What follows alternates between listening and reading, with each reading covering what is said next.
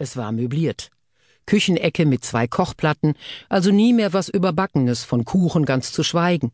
Ein kleiner Esstisch, zwei Stühle, ein Ikea-Bett aus der Serie Zölibaten, einladendes sexy 90 Zentimeter breit und ein Ikea-Schrank 100 Zentimeter breit. Das war's. Nicht zu übersehen, ein Duschklo auf weiteren 1,3 Quadratmetern verschwenderisch aufgeteilt, rundete das Bild ab. So saß ich zum ersten Mal an meinem neuen kleinen Tisch, auf meinem neuen kleinen Stuhl, und Hoffnungslosigkeit, altbekannte Begleiterin der letzten Monate, machte sich so breit, wie es die 22 Quadratmeter zuließen. Tja, liebe Maggie, das soll es dann wohl mit deinem lustigen Leben als Drehbuchautorin und Produzentendarling gewesen sein. Dass ich schon seit Wochen Selbstgespräche führte, fiel mir schon gar nicht mehr auf. Immerhin wusste ich, wer an dem ganzen Desaster schuld war. Allerdings konnte ich mit diesem Wissen nicht mehr anfangen, als es einfach zu haben und mich damit unterirdisch mies zu fühlen. Vor einem Jahr hatte mich der Mann verlassen, von dem ich glaubte, dass ich ihn schon immer geliebt hatte und immer lieben würde. Er liebte mich auch, ehrlich bis ihm plötzlich und unerwartet klar wurde, dass er wieder zurück zu seiner Frau wollte, die er eigentlich nie hatte heiraten wollen, dann aber doch noch einen Schlenker zu einer bekannten Autorin, natürlich erfolgreicher als ich gemacht hatte, um dann sein ursprüngliches Ziel völlig aus den Augen verlierend in einer unbedarften 25-jährigen Kostümbildnerin zu landen. So weit war ich bei dem irrsinnigen Flug des losgelassenen Luftballons, der pfeifend durch die Luft meanderte, noch mitgekommen. Schließlich verweigerte ich meinem Lebensabschnittsgefährten aus reinem Selbstschutz das Interesse an weiteren Rechtfertigungen seines von Testosteron stark geblähten männlichen Gehirns. Kaum hatte er mitgekriegt, dass ich, statt meiner üblichen Tasse Kaffee, ein langes Fleischermesser in der Hand hielt, hatte er seine Hasselblatt, seine Fotomappe und sein Peter Lindberg Großbildfotoband mit persönlicher Widmung des Meisters in seinen Angeber-Volvo gepackt und war aus meinem Leben verschwunden.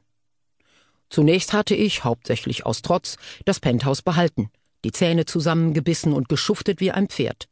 Ich übersah fehlendes Mobiliar, Lücken im Bücherbord und eine kahle Stelle beim Frühstück am provisorischen Campingtisch. Nachts schrieb ich lustige Comedy-Shows und tagsüber verschlief ich meinem Gram auf der mir verbliebenen Gästecouch. Ich ernährte mich von Spaghetti mit Sahnesoße und gab vor, meine Lage völlig im Griff zu haben, bis mein Gehirn versagte. Zumindest der Teil davon, der mir meinen Lebensunterhalt sicherte. Meine kreative Basisstation im Kopf verabschiedete sich eines Tages ohne Vorwarnung. Eben noch hatte ich alle Freunde angerufen, um die mir zustehenden Ovationen wegen eines Tatortdeals abzuholen, der mich in den Olymp der deutschen Fernsehautoren befördern sollte, und im nächsten Moment saß ich hilflos am Schreibtisch. Houston, ich habe ein Problem.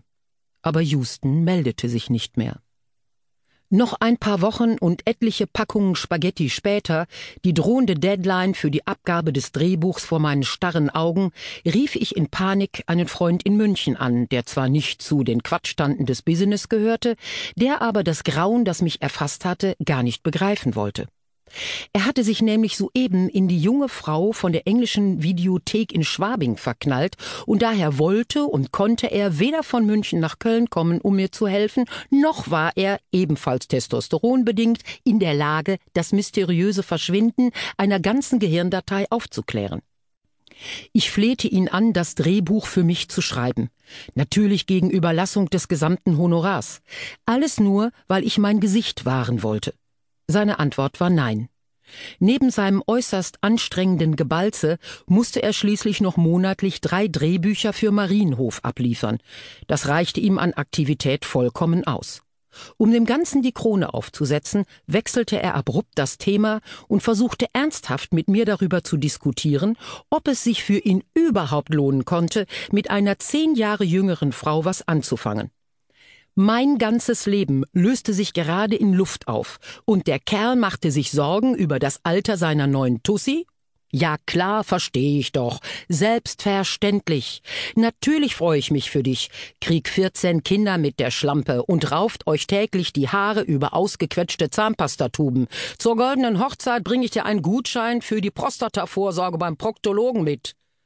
Nach dieser Abfuhr steckte ich bis Oberkante Unterlippe tief in der